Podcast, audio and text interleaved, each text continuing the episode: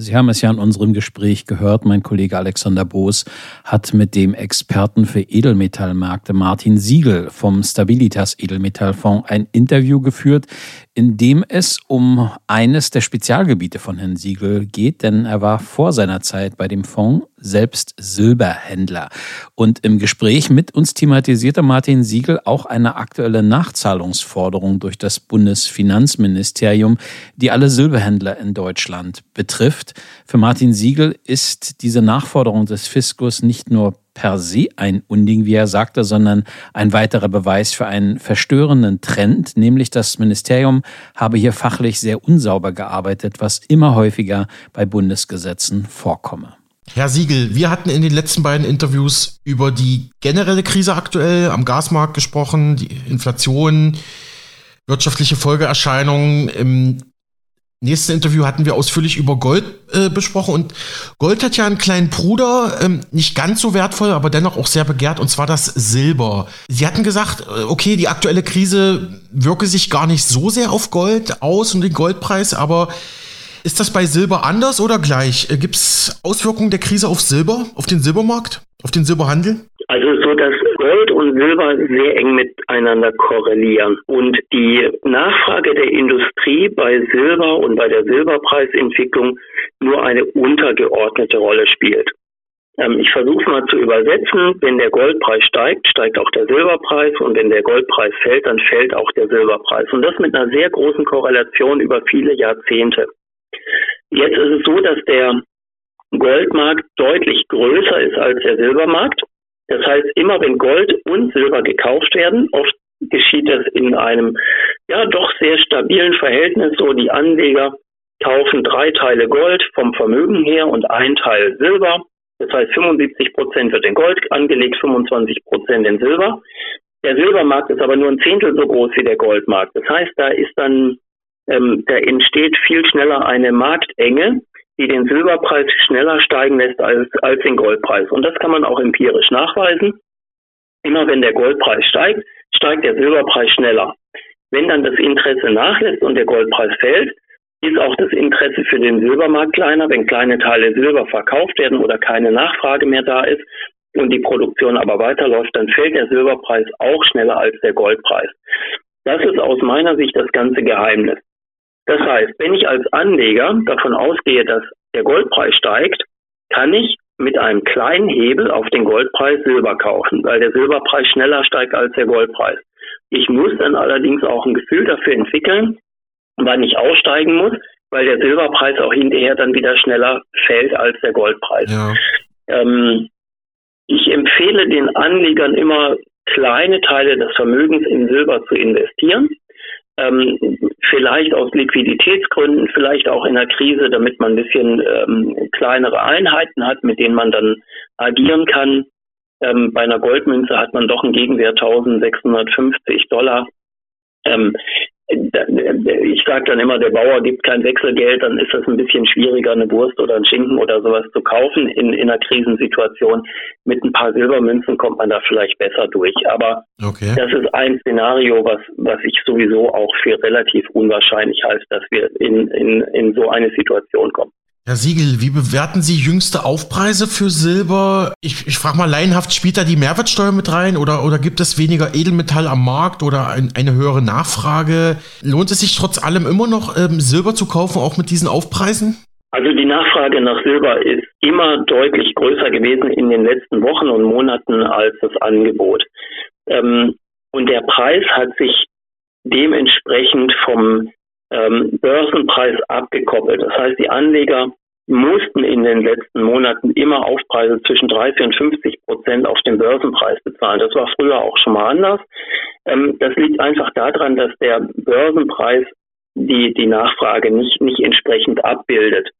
Ähm, hier sind wir wieder im Bereich von Interessen, äh, die ausgeübt werden die dazu führen, dass die Terminmarktpreise tiefer sind, als, als sie eigentlich stehen dürften, weil die Nachfrage am Markt viel zu groß ist. Da gibt es natürlich auch wieder die Lieferkettenproblematik, Produktionsproblematik, Lagerproblematik und so weiter. So, das ist erstmal das grundsätzliche Problem. Jetzt haben wir ungefähr Aufpreise beim Silber von 50 Prozent auf den Börsenpreis. Das heißt, der Börsenpreis muss erstmal 50 Prozent ansteigen, bevor ich plus minus null verkaufen kann. Wenn ich jetzt davon ausgehe, dass Silber schneller steigt als der Goldpreis, dann hole ich das irgendwann bei steigenden Preisen wieder auf ähm, und kann es sogar überholen. Es ist schon vorstellbar, dass der Silberpreis sich verdreifacht. Und dann habe ich natürlich bei 50 Prozent Aufpreis immer noch eine gute ähm, Gewinnmöglichkeit. Was ich aber empfehlen würde, ähm, die, das Investment auf Silber auf eine kleine Größe zu beschränken, vielleicht 100 oder 200 Unzen, mehr braucht man sicherlich nicht in der Krisensituation. Und danach würde ich auf Silberaktien ausweichen. Und hier gibt es die, die Wheaton Precious Metals, die hieß früher Silver Wheaton, die ihre Einnahmen im Silberbereich generiert, indem sie Silberproduzenten finanziert und als Gegenleistung dafür Silber erhält. Und dieses Silber ähm, wird bei steigenden Silberpreisen zu höheren Preisen verkauft und bei fallenden Silberpreisen zu tieferen Preisen, sodass dieses Unternehmen bei steigenden Silberpreisen auch profitiert und der Aktienkurs entsprechend ansteigt. Aus diesem Geschäftsmodell wird sogar noch eine jährliche Dividende von etwa 1% bezahlt. Also hat man ein Investment, was ich über die Börse mit ganz geringen Börsengebühren kaufen und verkaufen kann, was am Silberpreis hängt und sogar noch eine kleine Rendite abwirft. Könnte denn Silber knapp werden am Markt oder äh, könnte es vielleicht sogar eine Überproduktion geben? Der kanadische Silberhersteller First Majestic Silver Corporation hat wohl jetzt im laufenden Quartal 2022 einen äh, ja, Weltrekord, habe ich da gelesen, an, an Silber produziert. Äh, kann eine Überproduktion an Silbermünzen, kann das vonstatten gehen? Nein, es wird niemals eine Überproduktion geben können. Das Silber wird immer gekauft, nur dann eben zu niedrigeren Preisen. Also der Markt wird sich immer ausgleichen. Äh, Im Übrigen gibt es genügend Silberproduzenten, die auch die Produktion einstellen oder kürzen, äh, sodass diese, mhm. ähm, die, die, diese Rekordproduktion von First Majestic dann wieder durch ähm, äh, Produktionsrückgänge in anderen Minen aufgehoben wird. Es gibt auch ähm, viel Silber, das als Beiprodukt in Zink- und Bleiminen produziert wird weil aber die Zink- und Bleipreise gefallen sind, ähm, wird da die Produktion auch zurückgefahren. Viele dieser Minen sind schon unwirtschaftlich geworden wegen der zurückgefallenen Basismetallpreise und damit entfällt natürlich dann auch entsprechend das Beiprodukt Silber. Ähm, also da wird es immer einen Ausgleich geben. Ähm, wie beim Gold habe ich auch beim Silber nur einmal eine wirkliche, einen wirklichen Ausverkauf des Marktes erlebt und das war 1980. Ähm, später gab es immer genügend Silber mit äh, langen Lieferzeiten, weil eben Silber als Granulat vorlag, aber nicht in, in Barren- oder Münzenform. Aber es gab immer physisches Silber zu jeder Zeit verfügbar. Danke für die Ausführungen, Herr Siegel. Ja, gleiche Frage wie zum Gold. Äh, wo, be wo bewahrt man sein Silber am besten auf? Ich meine, ich kann es mir denken, aber vielleicht noch mal ein paar Worte dazu. Äh, gen genauso im Tresor. Ähm, ich würde mir bei einer Bank in der Nähe einen Tresor anmieten ähm, ist relativ überschaubar. Die Versicherung beim Silber ist auch nicht so teuer wie beim Gold, weil ich ja nicht so einen hohen Wert habe auf diesem, auf diesem äh, kleinen Raum. Ich würde mich auch beim Silber auf wenige hundert Unzen beschränken, also vielleicht maximal 200 Unzen. Und danach größere Summen würde ich in, in Silberaktien anlegen, ähm, weil ich viel geringere Kauf- und Verkaufsgebühren habe. Ich profitiere von dem steigenden Silberpreis genauso ich habe sogar ein paar gute Produzenten, die kleine Dividenden bezahlen, ähm, so das das Investment noch attraktiver macht. Ähm, zurzeit ist die Bewertung der Silberaktien auch sehr niedrig, weil der Silberpreis seit längerer Zeit unter Druck steht. Also unter langfristigen Gesichtspunkten sind dann Silberaktien eine gute Alternative zum physischen Silber. Nun kommen wir mal zu dem, was Ihr Branchenkollege Dimitri Speck einen sehr konfusen Vorgang der sehr konfusen Bundesregierung nannte. Wie das Handelsblatt jüngst berichtete, drohen durch das Bundesfinanzministerium aktuell Nachzahlungen für Händler von Silbermünzen. Und zwar heißt es da in dem Bericht, Silbermünzen von außerhalb der, der EU wurden jahrelang oder seien jahrelang zu niedrig besteuert gewesen. Betroffen sind die Anbieter American Eagle, Krügerrand, haben sie schon genannt, Maple Leaf oder auch Känguru. Also bei Kleinanlegern beliebte Münzen. Die Silberbranche warnte bereits vor Forderungen, die die Existenz der Branche insgesamt bedrohen könnte. Ein Jurist der Branche sagte, aufgrund der Vielzahl von Privatkundengeschäften wäre eine vor allem rückwirkend, ne, also geht es halt in die Vergangenheit, wäre eine rückwirkende Nachbesserung der Besteuerung, also eine für die Edelmetallhändler bei offenen Fällen nahezu unmöglich. Also im Prinzip müsste man jetzt herausfinden, wer in den letzten Jahren wo eine äh, Silbermünze gekauft hat, ja, und müsste das dann neu berechnen, neu besteuern. Wie gesagt, das ist jetzt, das sind jetzt Pläne oder auch Forderungen oder auch eine Verordnung aus dem Bundesfinanzministerium. Wie bewerten Sie denn diesen Vorgang, Herr Siegel? Also die Problematik begann damit, dass das Bundesfinanzministerium die Mehrwertsteuer für Silber in Europa ähm, auf 19 Prozent erhöht hat, also von dem ermäßigten auf den vollen Mehrwertsteuersatz. Ähm, das hat bedeutet, dass der ähm, österreichische Philharmoniker aus dem Markt verdrängt wurde, weil man ab diesem Zeitpunkt ähm, 19 Prozent Mehrwertsteuer zahlen musste und für die importierten Münzen weiterhin die Einfuhrumsatzsteuer von 7 Prozent gegolten hat. Also was der mhm. Gesetzgeber damals versäumt hat, war, die Einfuhrumsatzsteuer auf die Silbermünzen auf den gleichen Betrag anzuheben wie die Mehrwertsteuer für Silber äh, in Europa. Ähm, der Gesetzgeber hat hier extrem schlampig gearbeitet ähm, und so hat sich ein Geschäftsmodell herauskristallisiert auf Kosten des ähm, österreichischen Philharmoniker, der dann praktisch nicht mehr verkauft wurde, weil er konkurrenzlos zu teuer war. Ähm, und man hat dann entsprechend die Silbermünzen aus Kanada und Australien und USA importiert äh, zu sieben Prozent Einfuhrumsatzsteuer. Wie gesagt, dieser, dieser Satz wurde nicht korrigiert, nicht angepasst. Das weiß man übrigens im Finanzministerium, seit der, das Gesetz gemacht wurde. Ich glaube, das ist über zehn Jahre her. Also so ein bisschen wie bei den Cum-Ex-Geschichten. Man weiß, dass es da Probleme gibt und, und repariert es aber nicht. Ähm, und so hat sich das Geschäftsmodell etabliert, zu sieben Prozent einzuführen, darauf dann die Differenzbesteuerung anzuwenden. Und auch ähm, bei den Zollprüfungen wurde das bestätigt, dass es so korrekt ist und dass man so korrekt äh, Silber handeln kann. Also da äh, gibt es ähm, auch ähm, äh, eine Formulierung im Gesetz, die sehr, sehr eindeutig ist, ähm, dass man so arbeiten konnte. Das heißt, dass die Silberhändler aus meiner Sicht jedenfalls keine Nachforderungen befürchten müssen, weil das Gesetz eindeutig ähm, so formuliert ist, dass man äh, mit sieben Prozent importieren kann und mit Differenzbesteuerung verkaufen kann. Ähm, jahrelange Praxis, das Finanzministerium weiß es jahrelang und hat ihr eigenes Gesetz, was sie nicht ko gut konstruiert haben, nicht korrigiert.